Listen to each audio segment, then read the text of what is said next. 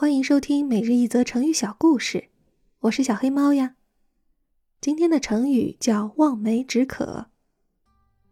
有一年夏天，曹操率领部队去讨伐张绣，天气呀热得出奇，骄阳似火，天上一丝云彩都没有。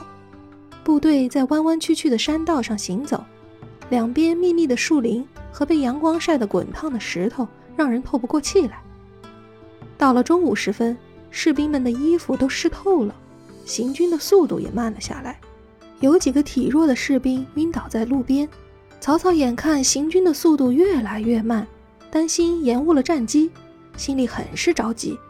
可是眼下几万人马连水都喝不上，又怎么能加快速度呢？他立刻叫来了向导，悄悄问他：“这附近可有水源呢？”向导摇摇头说。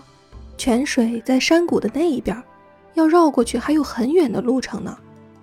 曹操想了一下，说：“哎呀，这可不行，时间上来不及呀。”他看了看前边的树林，沉思了一会儿，对向导说：“你什么也别说，我来想办法。”他知道此刻即便下命令要求部队加快速度，也无济于事。脑筋一转，办法来了。他一夹马肚子。快速赶到队伍前面，用马鞭指着前方说：“将士们，我知道前面有一大片梅林，那里的梅子又大又水灵，我们快点赶路，绕过这个山丘就到梅林了。”士兵们一听，仿佛已经把梅子吃到了嘴里，精神大振，步伐不由得就加快了许多。望梅止渴，意思是梅子是酸的。人想吃梅子就会流口水，因而可以止渴。